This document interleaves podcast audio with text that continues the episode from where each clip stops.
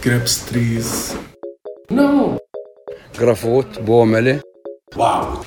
People, market, party. يلا حبيبي Und bleib Gangster. Das heißt, mach genau das, was, du denkst, klar. Steig in den Wagen, zeig mir die Straßen, Gangster, wenn wir rasen. Ich kann nur Gangster in dem Lied. Das ist ja nicht schlimm. Hä, wie wär's, wenn wir eigentlich jedes Mal mit einem Lied anfangen? Aber also ein arabisches Lied, was wir dann später erwähnen, wie es heißt. Baji, Wenek, Walla Baji, Wenek, was Uli Shumalik, was Uli Shumalik. Das findet ihr auch in unserer Playlist. Übrigens. Übrigens. Hä, was denn für eine Playlist? Naja, die gibt's bei Spotify und die heißt Yalla Habibi Podcast. Richtig. Ja, klar. Ich trinke mal in meinem Kaffee. Es kann sein, dass jetzt laut wird oder auch nicht. Warte, dann mache ich mit, dann haben wir direkt eine Kaffeepause. Und klack. Das ist ja schwierig. Wir brauchen so ähm, Stoffuntersetzer. Ja, so, so. Filz, aus Filz. Oh, boah, hätten wir gestern auf dem Markt kaufen können. Da gab es doch so einen. Filzstand. Filz hat jetzt auch Palästina erreicht, liebe Öko-Tanten und öko Liebe Allmanns. Und Liebe Alman Annette. Filz ist jetzt auch in Palästina vorhanden. Und die Frau, also man muss dazu sagen, wir waren gestern auf so einem ähm, Herbstmarkt. Das war auch echt schön. Da gab es so Handwerk, handwerkliche Sachen, die man äh, in Palästina kaufen kann. Unter anderem so Filz. Filz, ja, genau. Und da gab es einen Stand, da war so eine Frau, die hat uns auch noch so winkend äh, zu sich eingeladen. So, kommt doch mal zum Stand. Und wir beide nur so, danke, danke. Meine, meine Filzpantoffeln stehen schon zu Hause neben meinem Bett auf meinem Filzteppich. Und unsere Tassen stehen jetzt auf den Filzuntersetzern. Und wir haben auch ähm, Filz-Topflappen, haben wir auch. Aber alles selber gemacht. ja, und ähm, wir haben auch an der Tür so einen kleinen Filz-Weihnachtsmann. weil Oh Gott. es ja bald soweit. Ja, stimmt. Und dann haben wir jetzt überall so ein, so ein bisschen so Filzdekoration. Und bald ist auch Weihnachten, deswegen haben wir so einen ähm, Adventskranz und der steht so- auch auf so einem Filz-Untersetzer. Damit der Tisch nicht so heiß wird. oh Gott. So und so weiter und so fort. Jedenfalls, Filz äh, ist jetzt hier auch. Kann man jetzt hier auch kaufen. wir lieben Filz. Haben wir natürlich nicht gekauft. War mir ein bisschen too much. Ja, Also- wir haben schöne Sachen gekauft. das stimmt. Wir haben die palästinensischen Künstler unterstützt. Wir haben uns unter anderem so eine Tasche gekauft. Das kennen die Leute, die mich hier schon mal besucht haben. Ich hatte immer so Stoff an der Wand hängen. Wie das klingt. Ich hatte Stoff an der Wand. Das ist ja so. Und das ist, man sagt dazu Beduinen. Ähm, Stoff. ja, das klingt komisch, Beduinenstoff. Also, Das klingt so wie die Drogen, die die Beduinen immer nehmen, ne? was? ne Beduinenstoff. Ach so, ja, das heißt aber nicht, dass sie wirklich Drogen nehmen. Nein, natürlich ah, okay. nicht. Ich dachte gerade so was. Jedenfalls haben die, äh, gibt so, bestimmt, so ein bestimmtes Muster, das ähm, man hier immer überall findet. Und daraus gibt es jetzt, also eine Frau macht daraus jetzt Taschen. Das ist eigentlich voll die geile äh, Marktlücke, weil ich finde den Stoff richtig cool. Und davon haben wir uns jetzt erstmal eine Tasche gekauft. Also man muss sich vorstellen, eigentlich sind diese Stoffe so, so quasi Bezüge von so Sitzecken oder so Sitzmatratzen. Dafür werden die benutzt, genau. Eigentlich, wenn man das nicht als Tasche benutzt, so Oder wie sich wir. an die Wand hängt. Genau. Und ich hatte das auch ganz lange in Köln ähm, an meiner Wand hängen, auch diesen Stoff. Ich finde es auch schön. Ich find's super find schön. Das Muster echt schön. Ja, und jetzt haben wir davon eine Tasche und dann haben wir uns noch ein, ein Brot gekauft. So Ein Sauerteigbrot voll geil. von Einzige- unserer Freundin Tamara. Die Von- macht es sehr lecker. ja. Schöne Grüße. Sie hört es zwar nicht, aber falls jemand ein geiles Sauerteigbrot möchte, fragt uns. Wir geben den Kontakt weiter. Ja, das Marketing, check. Ja, gibt es auch in, äh, die verkauft das auch in Supermärkten, beziehungsweise sie fährt das dann, glaube ich, dahin. Und da wird das dann äh, verkauft. Ich glaube, es gibt drei Supermärkte, wo man das kaufen kann. Und die findet man halt immer auf den Märkten. Und äh, das Brot ist richtig geil. Das ist so ein bisschen so mit Butter, so, so ein kleines Heimatgefühl. Das ist das einzige Brot hier, äh, was ich kenne, was so schmeckt wie in Deutschland. Ja, finde ich auch. Und was hast du noch gekauft? Ich habe noch ähm, ein Kinderbuch gekauft. Da habe ich mich richtig doll drüber gefreut. Ähm, das ist eine Frau, die macht äh, Bücher für Kinder. Also bisher hat sie zwei. Sie hat das für ihre Tochter gemacht. Ähm, und zwar in Amie, also nicht im in Anführungsstrichen Hocharabisch, sondern im Dialekt. Und äh, das heißt, ich kann das lesen. Und ich habe mich richtig gefreut. Die hat dann gesagt, okay, wir machen jetzt mal einen Test. Und hat irgendeine random Seite aufgeschlagen und hat gesagt, lies mal vor. Und ich so, okay, habe dann so gelesen. Und dann meinte sie, oh, du kannst aber gut lesen. Weißt du auch, was das bedeutet? Und dann habe ich fast alles tatsächlich verstanden. Ja, geil. Ja, und das ist ein bisschen schön, weil normalerweise, wenn wir hier uns ein Buch kaufen würden, würden wir halt gar nichts verstehen. Ja, ist so. Ja, also man muss dazu sagen, wir lernen ja hier Arabisch. Pia und ich haben Unterricht jeweils bei aber verschiedenen Lehrern. Wir hatten auch früher mal zusammen, aber ich habe jetzt einen anderen Lehrer. Und äh, wir lernen aber nicht das Hocharabisch, sondern wir lernen den Dialekt, den man hier in Palästina spricht. Also das nennt sich Amir. Und meistens wird, ich weiß nicht, ob wir das schon mal gesagt haben, aber jedes Land hat so eine andere Einfärbung und äh, andere Laute, also Buchstaben werden anders ausgesprochen, darüber haben wir schon mal gesprochen. Mhm. Jordanien und so, falls ihr euch Genau. erinnert. Ja, Galbi. Ja, genau. Und äh, wie, genau, wir lernen halt äh, Amir und ähm, das Buch ist in dieser Sprache geschrieben. Es ist trotzdem Arabisch natürlich und es hat auch, es werden auch Worte aus dem Fusha in dem Dialekt verwendet. Ist jetzt nicht komplett anders, aber die Grammatik unterscheidet sich ein bisschen. Ist nicht ganz so kompliziert. Und Wörter halt auch. Ja, ja, und ist nicht ganz so kompliziert wie im Hocharabischen. Ja. Also die Wörter, die aus dem Fußheim Amir benutzt werden, das sind immer für mich die komplizierten Wörter. Also Sachen wie, keine Ahnung, wahrscheinlich Wirtschaft oder Computer Computer und so zum Dinge. Bleistift. Alman Annette sagt ja zum Bleistift. Gott. Ja, ähm, ich muss kur- kurz gern. Ich habe nämlich nicht so gut geschlafen. Warum? Nein, ich habe gut geschlafen, aber ich war spät im Bett. Warum warst du so spät im Bett? Im Bett? Im, Bett. Also erstmal war es noch super laut draußen, weil hier so ein Kack-Elektro-Festival war. Um Richtig Ecke. scheiße. Eismusik. Laut. Laut. Also nicht nur die Nachbarn waren gestern laut, sondern auch den ganzen Tag haben wir hier die ganze Zeit sowas gehört. Grauenhaft. Also äh, ich weiß nicht, wer da freiwillig 130 Schekel für so ein Ticket ausgegeben hat. Nein, ich will gar nicht so schlecht darüber reden. Ich schon, ich fand scheiße. Die Musik gefällt mir nicht, aber ich finde es toll, dass es äh, diese Bewegung hier gibt. Und äh, es waren halt irgendwie so ein Zweitagesfestival mit verschiedenen Elektro-DJs. Und für alle, die diese Musik mögen, ist das, glaube ich, eine coole Sache. Aber ich bin halt, äh, tut mir leid, aber für mich ist das halt Nix. nix. Ja. Ja. ja. wir haben dann halt so was anderes gemacht. Wir waren dann auf dem Markt, haben Kaffee getrunken und einen Kuchen gegessen. Das haben wir zwei Tage hintereinander gemacht. Stimmt. Wir werden voll die Woodies, so ey. Omis. So. Wir machen jetzt immer so Tea Time. So, Katharina, wir müssen mal wieder ein Stückchen Kuchen essen. Und es ist wirklich so. Wir saßen dann da. Vorgestern haben wir das auch schon gemacht, haben dann so ein Stückchen Kuchen gegessen und einen Kaffee dazu getrunken. Wie so zwei alte Frauen. Ja, und dann abends gehen wir auch manchmal nicht in eine Bar, sondern so wie gestern waren wir wieder im Männercafé. Wir haben das bei Instagram gepostet, falls ihr es gesehen habt. Hä? Instagram? Ja, bei Instagram gibt es uns auch. Yalla-Habibi-Podcast. Ach so. Genau, und da haben wir äh, eine Story gemacht, wie wir mit unserem Freund Dudu, also Mahmoud, äh, Kaffee getrunken haben. Auf, an der Straße. Und Genau. Er hat Shisha geraucht und ich habe meinen alten Mitbewohner Mohammed getroffen. Der wohnt jetzt auch in Ramallah. Und haben uns ein bisschen Pläuschen gehalten. Das war schön. War nett. War wirklich schön. Hat Spaß Ja, gemacht. aber da trinkt man dann halt nur sein Käffchen. Da gibt es natürlich keine Alkoholika. Nee, man könnte jetzt einen kleinen Flachmann mitbringen und rum reinschütten, wenn man wollen würde. Aber das ist ja gerade die Idee, dass man dort das halt Nicht nicht macht. macht. Ja. Und außerdem muss man auch nicht mal jeden Tag Alkohol trinken. Richtig. Also, ich finde, das ist bei mir. Wir machen das auch echt nicht mehr viel, ne? Wir trinken so maximal einmal in der Woche. Naja, aber das eine Mal schon. Ja, aber ich brauche ja nicht so viel. Äh, ich vertrage ja nichts. Habe ich noch nie getan. Wird auch nie so sein. Du kannst ja deine Eltern mal fragen. Ja, Wie war das nochmal? Was sollst du nicht mixen? Wein und Schnaps. Habe ich dieses Wochenende auch nicht getan. Genau. Seid ihr jetzt stolz auf mich, Mama und Papa?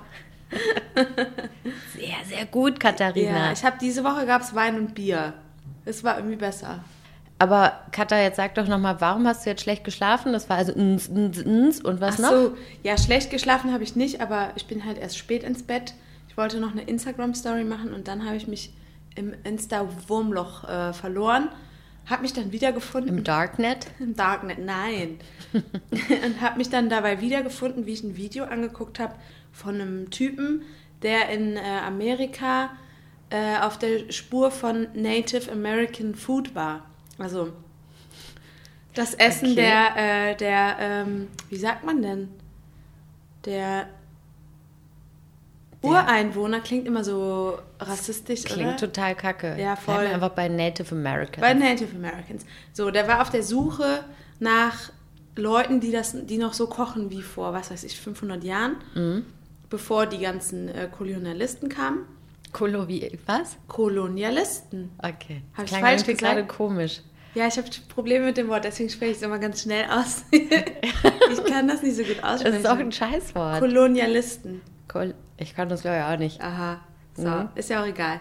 So, und dann habe ich dann wiederum, ist mir eingefallen, dass ich eine kenne, die ist Native Canadian. Dann ist mir wieder eingefallen, dass sie mir erzählt hat, wo sie gewohnt hat früher und so.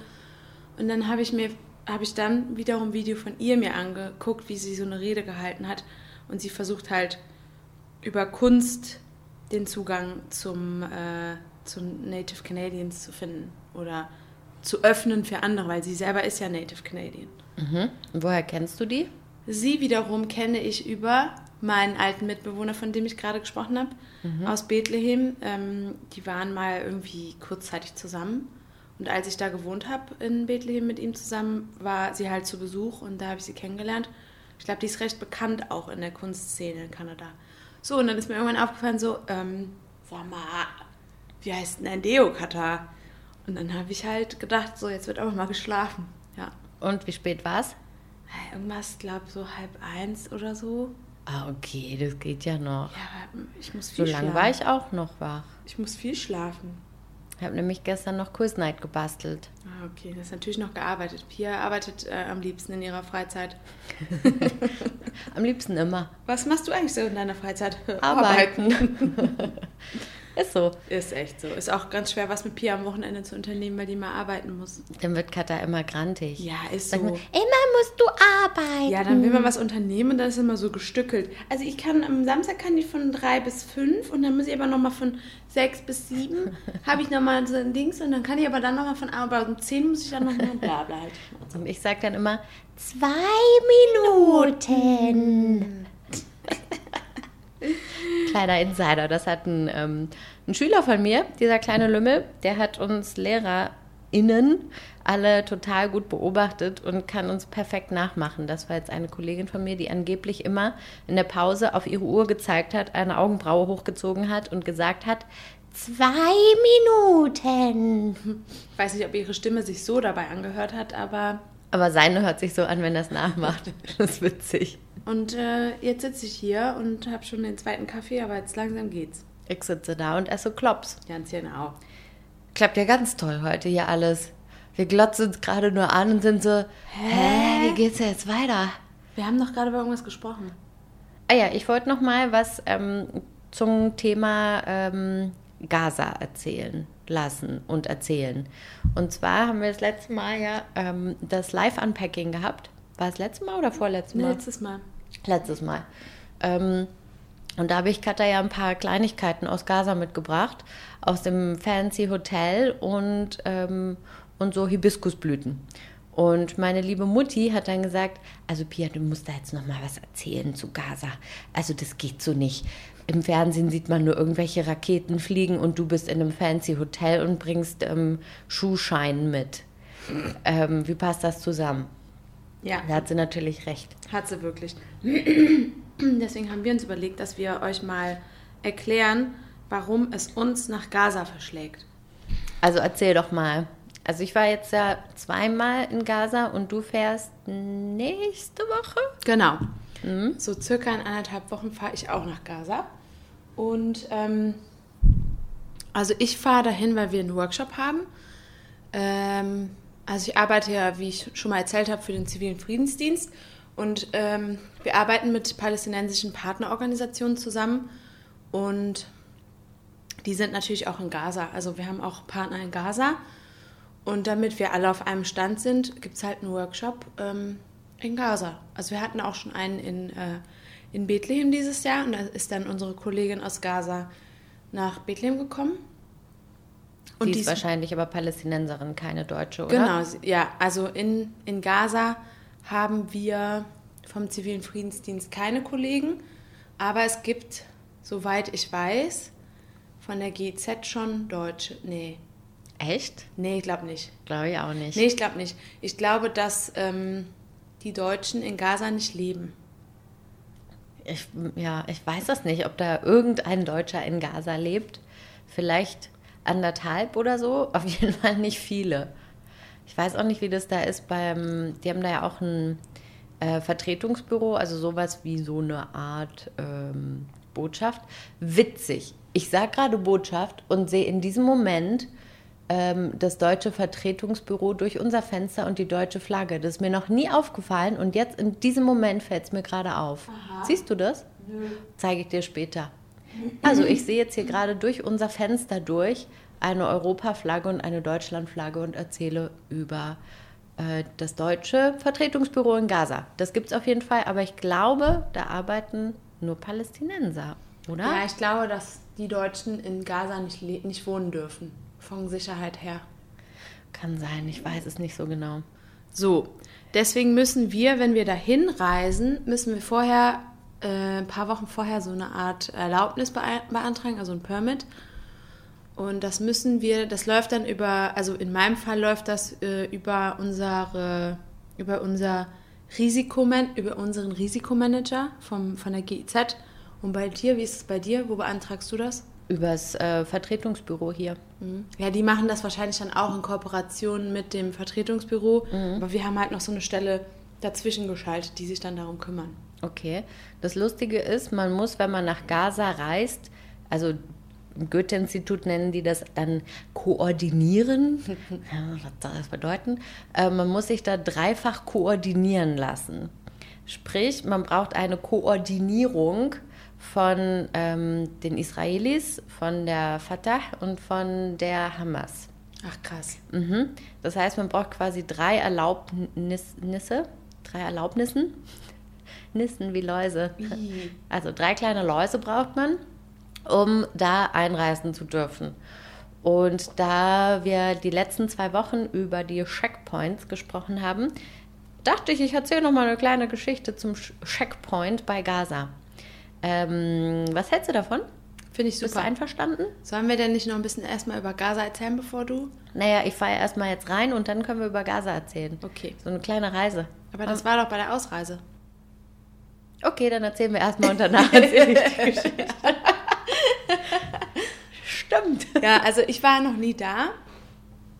Aber was ich sagen kann, ist, dass ähm, wenn in den Medien über Palästina berichtet wird, dann äh, meistens über Gaza, weil halt dort ähm, politische Unruhen am ehesten ähm, in den Medien auftauchen, weil sie halt da auch eher eskalieren als hier in der Westbank.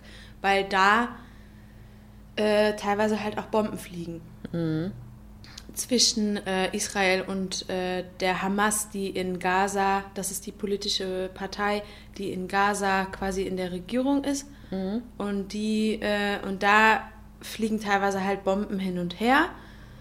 Äh, ich sage das jetzt so lapidar, aber weil ich halt auch nicht immer genau weiß, von wem es zuerst ausgeht. Ich glaube, es gibt auch so ein Ab Abschirm äh, Dingsbums, dass Ah. viele ja, So Raketen, nein, dass Raketen auch abgefangen werden können. Aber von gibt's Israel da, ja, ja, genau. Ja, die ja. haben so Sicherheits, äh, oh Gott, wie nennt sich das denn? Sicherheitssysteme, sodass manche Bomben, die von der Hamas äh, rübergeschickt oder Raketen, die von der Hamas rübergeschickt werden, auch abgefangen werden noch in der Luft. Aber trotzdem kommt es manchmal dazu, dass ähm, Bomben von äh, oder Raketen, sagen wir Raketen, Mhm. von äh, Gaza nach Israel äh, abgeschickt werden und die treffen meistenfalls zum Glück irgendwo in der Natur nur ein und äh, zerstören nicht so viel.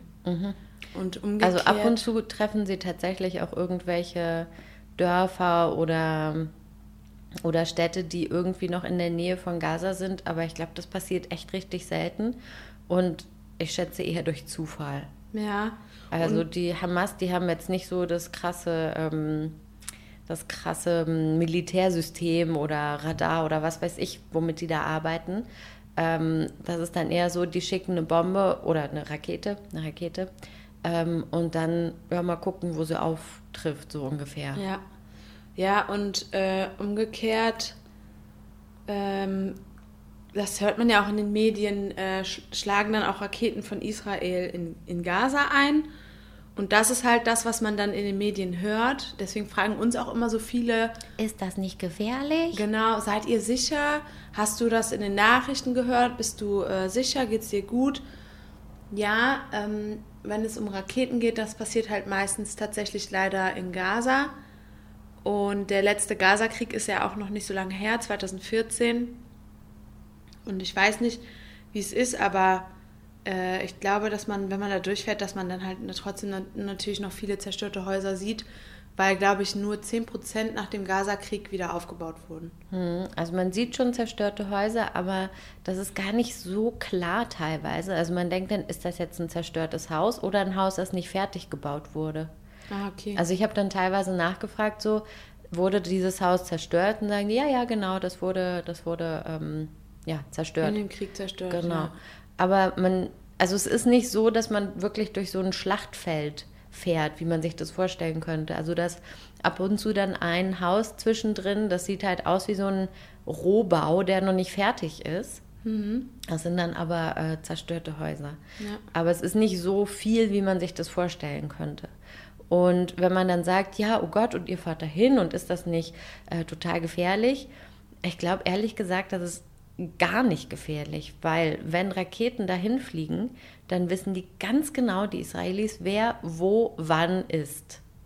Also ähm, ich habe das von, wer hat mir das erzählt? Ich glaube ein Kollege, ein Kollege, der in Gaza arbeitet, Palästinenser, ähm, der hat erzählt, dass ähm, bei oder eine Kollegin, ne, ist ja wurscht. Jedenfalls jemand hat erzählt, dass bei den Nachbarn sollte ähm, das Haus ähm, abgebombt, eingebombt, äh, abraketet, wie sagt man?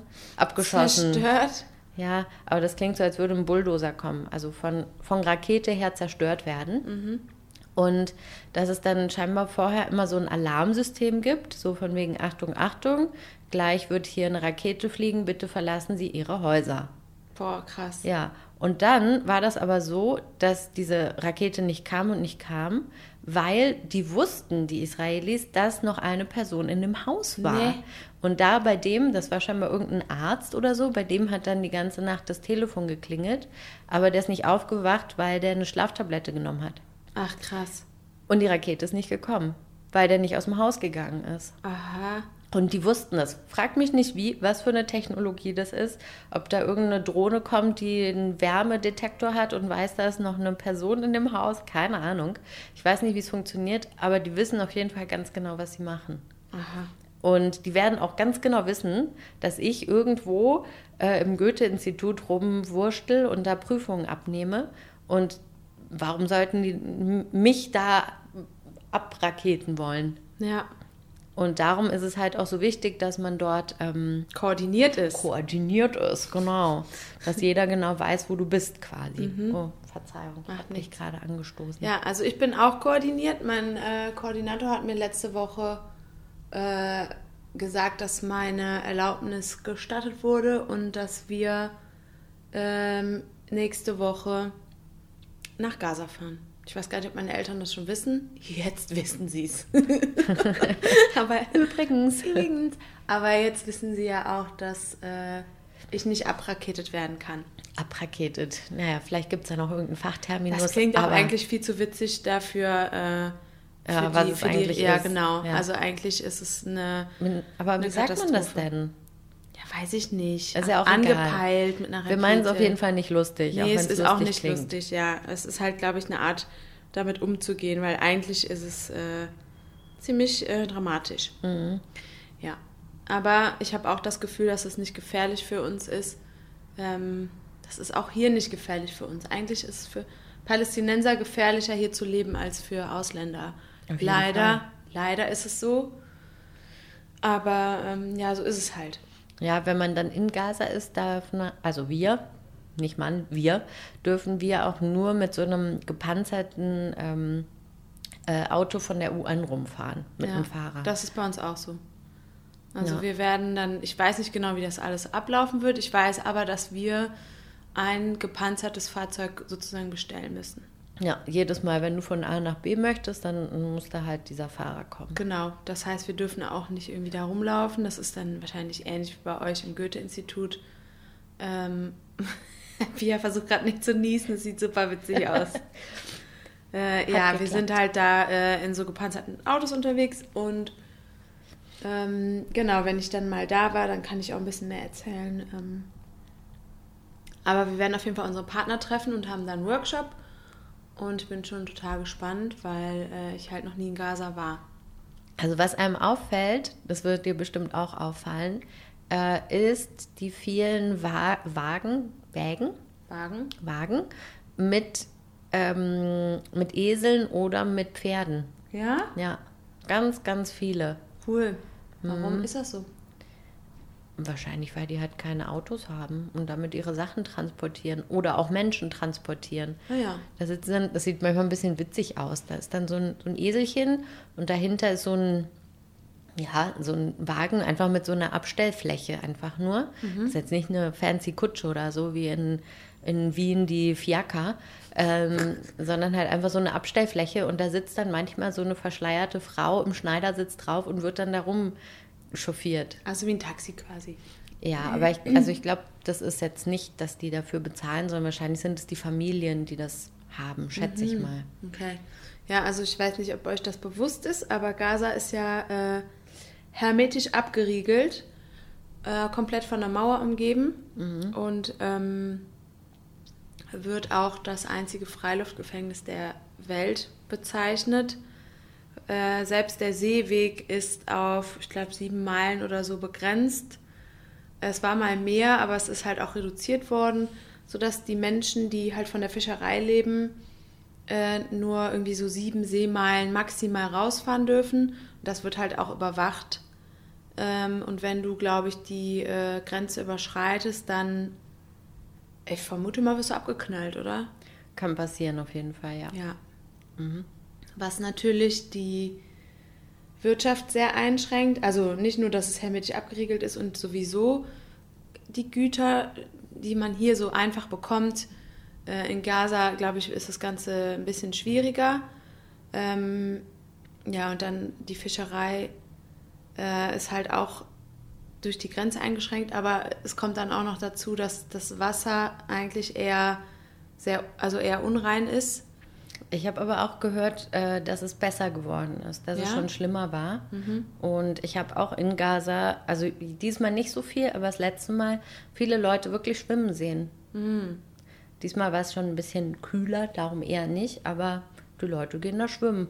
Ja, das heißt ja nicht, dass es nicht ungefährlich ist. Ne? Mhm. Aber Also ich habe hab mir sagen lassen, es ist sauberer, als es vorher war, vor weiß ich nicht wie vielen Jahren. Ja, also ich habe halt auch schon so von Fällen gehört, wo ein Junge schwimmen gegangen ist und dann aus Versehen Meerwasser geschluckt hat, krank geworden ist und daran auch gestorben ist. Also die äh, Lebensumstände in Gaza sind halt eher schwierig. Also ich meine, du weißt es ja selber, Elektrizität ist eingeschränkt. Man hat, glaube ich, nur vier Stunden am Tag Strom. Das weiß ich nicht genau, wie das funktioniert. Also als wir im Goethe-Institut waren, war es tatsächlich so, so, oh, schon wieder Strom aus. Also es ist nicht, dass du vier Stunden am Stück hast, sondern es fällt halt ständig ab und zu der Strom aus. Aber die haben dann so einen ähm, Generator, der halt Strom generiert, wenn der wieder mal ausgefallen ist. Ja. Aber das werden natürlich die normalen Familien nicht haben. Das Ja. haben wir halt im Goethe-Institut. Das war auch in dem Hotel. Da ist nachts die ganze Zeit der Strom ausgefallen, was mir eigentlich egal war. Ich habe ja geschlafen. Aber jedes Mal, wenn er zurückgekommen ist, ist die Klimaanlage angegangen. das ist waren ja jedes Mal so nervig. piep, Ah, okay. Also sie ist nicht kalt geworden, aber so. sie hat halt dann ne, Sie gesagt, war wieder so, an den Strom bin wieder da. Mhm. Ah, okay. Ja, aber dieses Generatorensystem, das gibt es ja hier in der Westbank auch. Also Mhm. bei uns im, in der GZ gibt es das.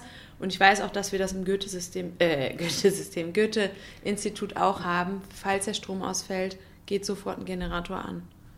Kann halt hier auch passieren, ne? Stromausfall. Ja, aber, Aber nicht so es halt, häufig. in Gaza ist es wirklich jeden Tag und mehrmals. Mhm. Aber da, ja, durch diese Generatoren-Sache habe ich das jetzt nicht so richtig doll mitbekommen. Ich weiß nicht, wie das, ähm, wie das bei normalen Familien ist. Aber ähm, ich habe auch mitbekommen, dass ein, ein Typ, den meine Kollegin kannte, der wollte uns was zeigen in Gaza, so ein ganz altes Haus. Und dann hat er aber jemand angerufen, äh, um zu fragen, ob man da gerade hin kann. Und dann meint, nee, nee, lohnt sich nicht, der Strom ist da ausgefallen, die ganze Straße ist dunkel, man sieht eh nichts. Ah, okay. Ja. Genau, also das hört man halt immer wieder. Ähm, dann ist die Arbeitslosenquote liegt bei, ich glaube, über 40 Prozent bei Jugendlichen und Erwachsenen.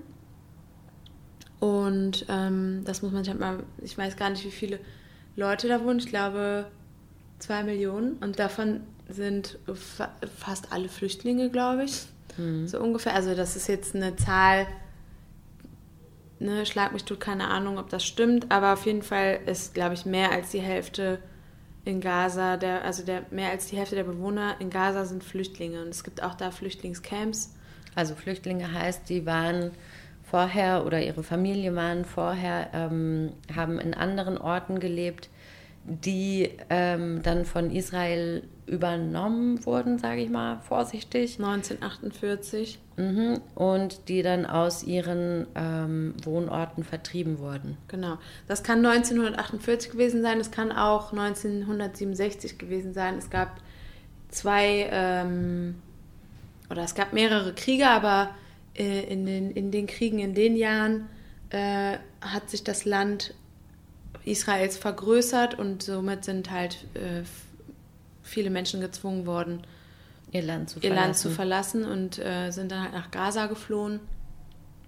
Und dadurch, dass es jetzt äh, seit einigen Jahren abgeriegelt ist, ähm, ja, also die Flüchtlinge gäbe es auch ohne diese Abriegelung durch die Mauer. Mhm.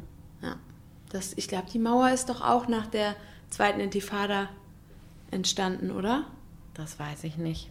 Ich weiß es jetzt auch gerade nicht so genau, weil ich halt in Gaza, man liest halt immer, aber ich war halt noch nie da, deswegen habe ich auch noch nie mit jemandem gesprochen, der irgendwie da lebt und mir mal so ein bisschen davon erzählen kann. Diese Informationen habe ich halt irgendwann mal gelesen, aber Es ist auf jeden Fall interessant hinzufahren und man muss auch dazu sagen, dass für uns das eigentlich, also ich empfinde es als ein krasses Privileg, weil einfach die meisten normalen, in Anführungsstrichen, Leute nicht rein können. also auch Palästinenser dürfen nicht nach Gaza, Palästinenser aus der Westbank. Genau. Oder auch äh, äh, Palästinenser, die in Israel leben, dürfen auch nicht nach Gaza. Und auch normale Außengeländer, die können jetzt auch nicht sagen, so, ich mache jetzt mal Urlaub in Gaza. Nee. Geht nicht. Man braucht ja diese Koordinierung. Ja.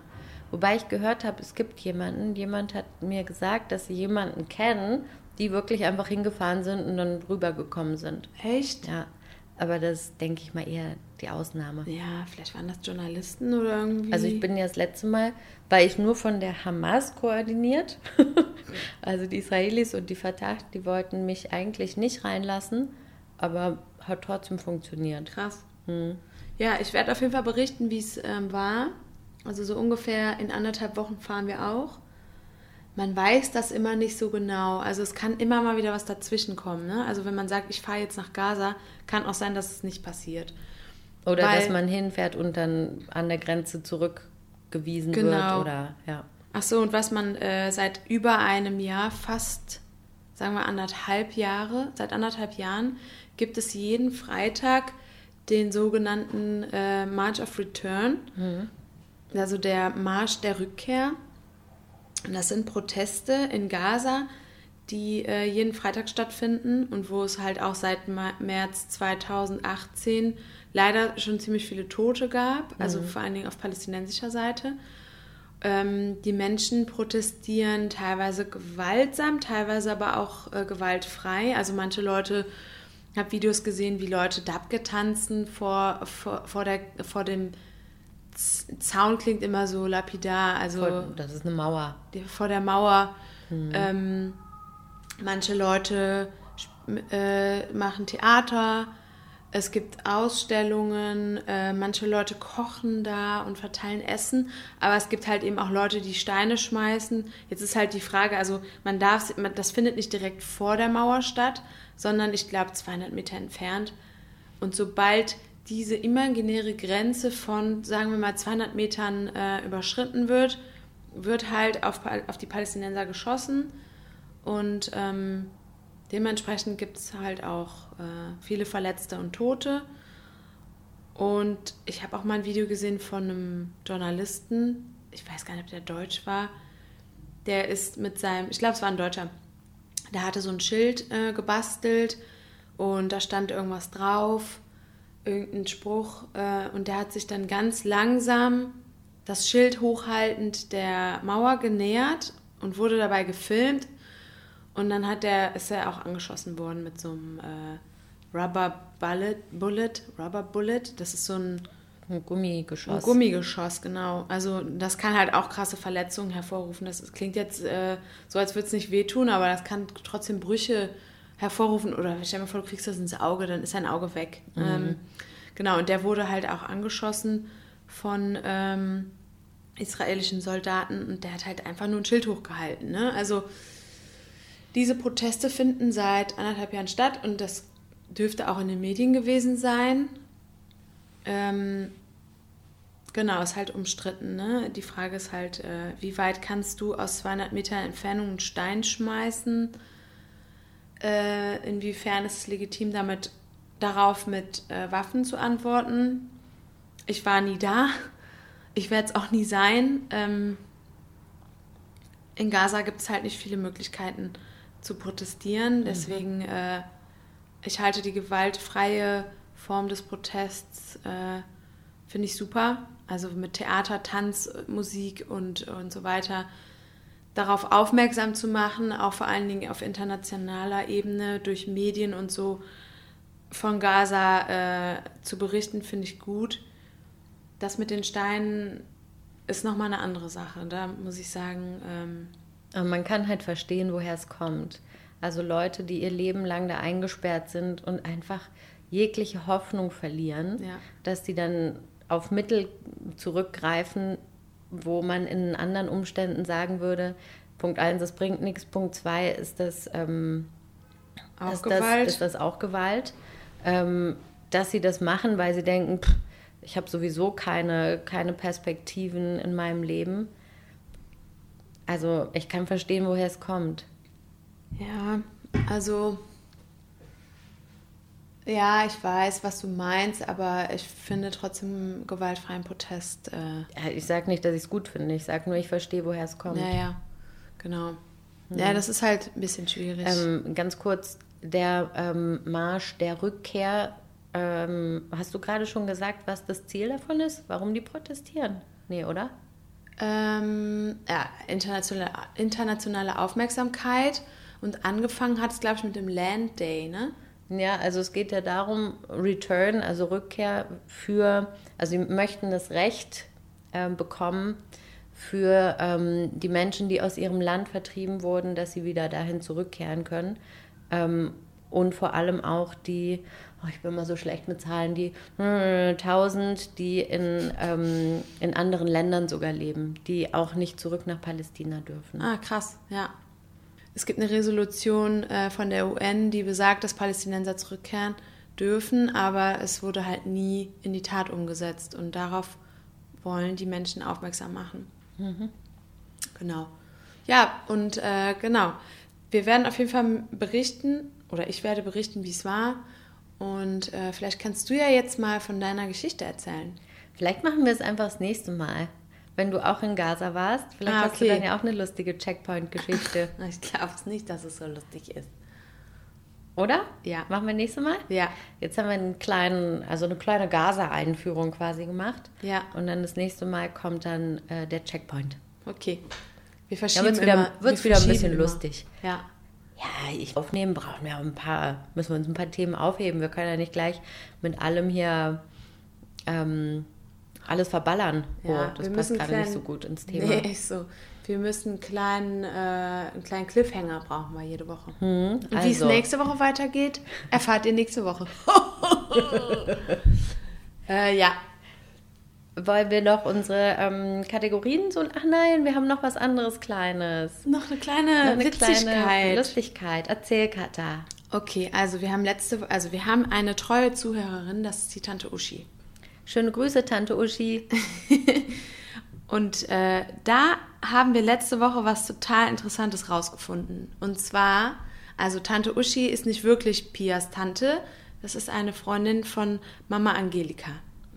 So, Aber Tante Uschi, in meinem Herzen bist du Tante Uschi. genau, es ist ja, ist ja egal, äh, es ist ja nur ein Name. Die, die Verbindung zum Herzen ist ja das, was zählt. Richtig. So, und was wir letzte Woche rausgefunden haben, ist, dass sie die äh, leibliche Tante von meiner Freundin Marie aus Aachen ist. Aber wie du es rausgefunden hast, ist eigentlich das Witzigste. Ja. Tante Uschi hat mir eine Nachricht geschrieben und gesagt, ach lustig, wenn ich äh, Katas Stimme höre, dann muss ich immer an meine zwei Nichten denken. Die sprechen nämlich ganz ähnlich. Und jetzt rate mal, woher die kommen. Und ich so, hö, hö, hö, wahrscheinlich aus Aachen, so wie Kata. Sie so, ja, genau. Und dann habe ich Kata davon einen Screenshot Ja. geschickt und dann Äh, Genau, und dann lese ich so Jana und Marie aus Aachen. Und dann denke ich so, ja, das kann ja nicht sein, dass es noch mal zwei andere Jana und Marie-Geschwister gibt. Und dann habe ich, hab ich Pia geschrieben, Pia, Marie ist Hebamme und mit Jana habe ich in äh, Wuppertal studiert. Kann das sein? Das gibt's doch nicht. Ich glaube, ich spinne. Und so war's. Und dann haben wir, habe ich Marie direkt eine Sprachnachricht geschickt, dass äh, ihre Tante Uschi unsere treue Zuhörerin ist bei unserem wöchentlichen Podcast. Und das war total witzig. Und jetzt haben wir uns mit Marie für Dezember verabredet, wenn die Pia mich nämlich besucht, äh, weil wir zusammen Silvester in Kölle verbringen werden. Und dann kann ich mal die leibliche Nichte kennenlernen. Ja, richtig witzig. Die Cousinen treffen sich endlich. Endlich. Endlich ist die Familie vereint. Und das war einfach so, das kann doch nicht sein, dass die Welt so krass klein ist. Das kann doch nicht sein. War auf jeden Fall lustig. Ja, wirklich. Wirklich. Also Tante Uschi wird wahrscheinlich das hier dann am Mittwoch hören. Die hört immer am Mittwoch unseren Podcast beim Putzen. und danach gibt es dann immer ein kleines Feedback.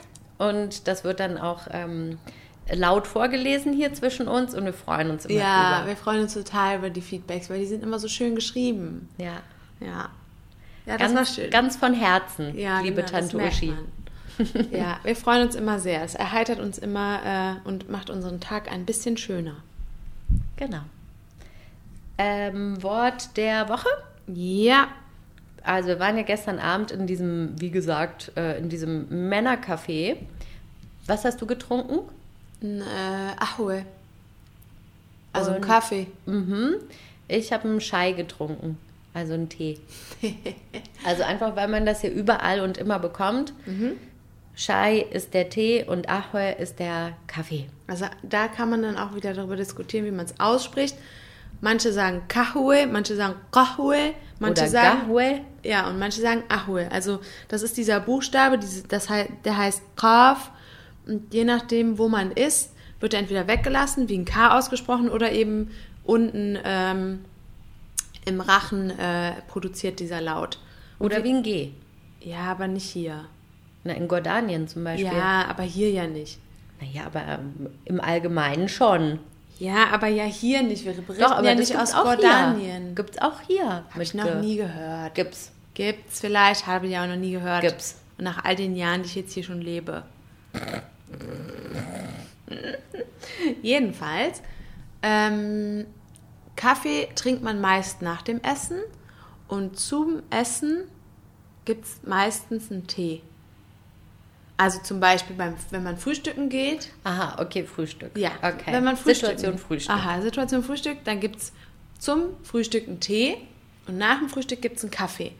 Und wenn man Abend, wenn man zum Abendessen irgendwo eingeladen ist, dann gibt es nach dem äh, Abendessen erst einen Kaffee und dann einen Tee. Oder andersrum. Es kommt darauf an, worauf man zuerst Bock hat. Aber es kommt auf jeden Fall beides danach vor. Und meistens auch mehrmals. Genau, und dazu gibt es dann entweder Obst oder Datteln oder Nüsse äh, oder auch manchmal Kuchen. Und im Tee ist meistens Grünzeug drin. Ja. Also entweder Minze oder Salbei. Genau. Und, ähm, und so ein halbes Kilo Zucker. Genau, Ich wollte gerade sagen, vergiss den Zucker nicht.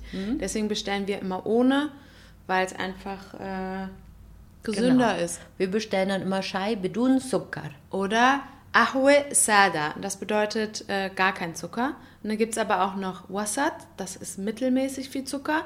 Und dann gibt es noch Reha, Ah ja, mit einem Riecher von Zucker. ja, das ist dann nur, das ist zwischen gar nichts und mittelmäßig.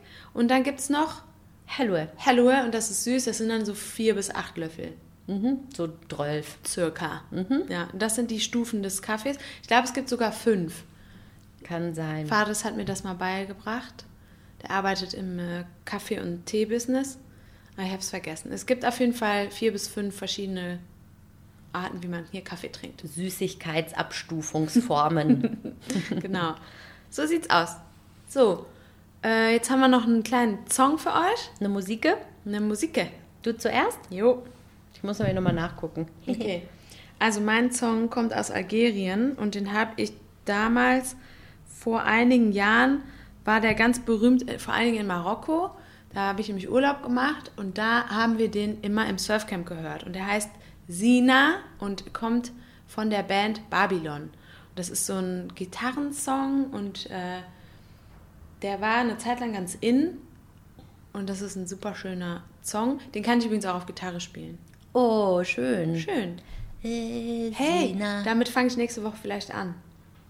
Machen wir eh ich wieder nicht. dann ich schreib's mir mal schreib's auf, mal okay? auf. Dann habe ich einen Grund- Gitarre, Sina schreibe Dann habe ich auf. nämlich einen Grund, die Gitarre endlich wieder auszupacken, weil ich nämlich lange jetzt äh, äh, pausiert habe. Und ähm, dann würde ich das nochmal äh, einstudieren und dann fangen wir einfach so das Intro an. Oh, das wäre ja süß.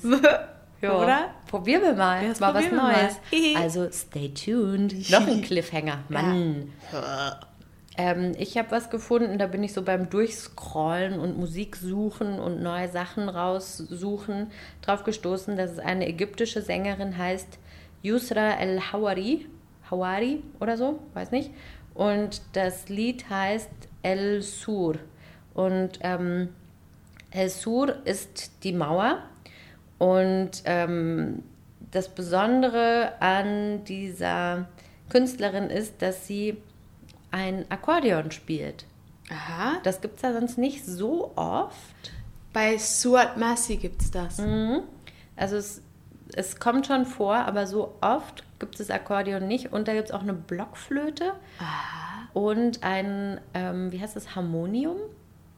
Was das Dieses- denn? Ach, dieses Dudelfon, ne? Wo man Genau. reinpustet und dann hat man so eine kleine Tastatur vom Genau. Klavier. Genau, ein Pusteklavier. Ein Dudelfon nenne ich das. Dudelfon. Das glaube ich gibt es ja auch.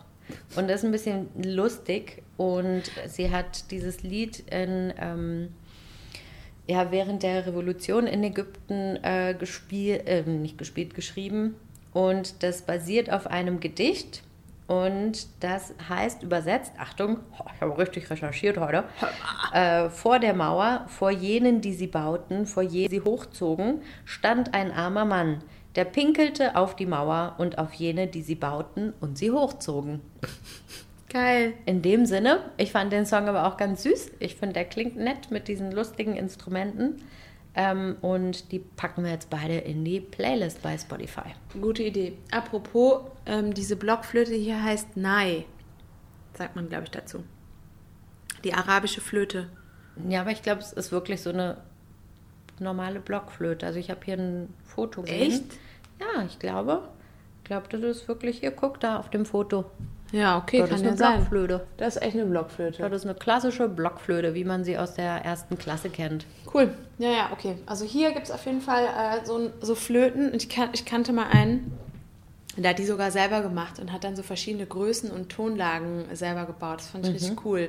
Und der hat dann äh, mit seinen Kumpels immer auf Hochzeiten ähm, Musik gemacht und hat dann da seine selbstgebauten Flöten, also Nai heißt das, ausgepackt. Das ist die arabische Flöte. Also das kennt man vielleicht. Ich suche mal einen Song raus, wo die drin vorkommt. Nächstes Mal. Schreibst es ich mal schreib's auf. mal auf. Ähm, Song mit Z, mit. Nein. Ich schreib's mal einfach so, wie ich So denke. wird es auch aufgeschrieben. Oder mit J kann man es auch schreiben. Naja. Ist ja auch egal. So, dann würde ich mal sagen, haben wir mal wieder ein bisschen viel geblubbert. Ja, ich glaube, wir müssen auch ein bisschen was rausschneiden. Es gab hier eine ganz schöne Kruschel- und Wuschel-Situation haben- heute. Das werdet ihr jetzt nicht mehr hören oder ha- werdet es nicht gehört haben. Es wird ganz schön viel rausgeschnitten, weil nämlich hier viel los war. Husten, Müll raustragen von der Mitbewohnerin und so weiter. Aber das werdet ihr nicht hören. Richtig. Und Dann- Pia hat auch gefurzt und das machen wir aber auch raus.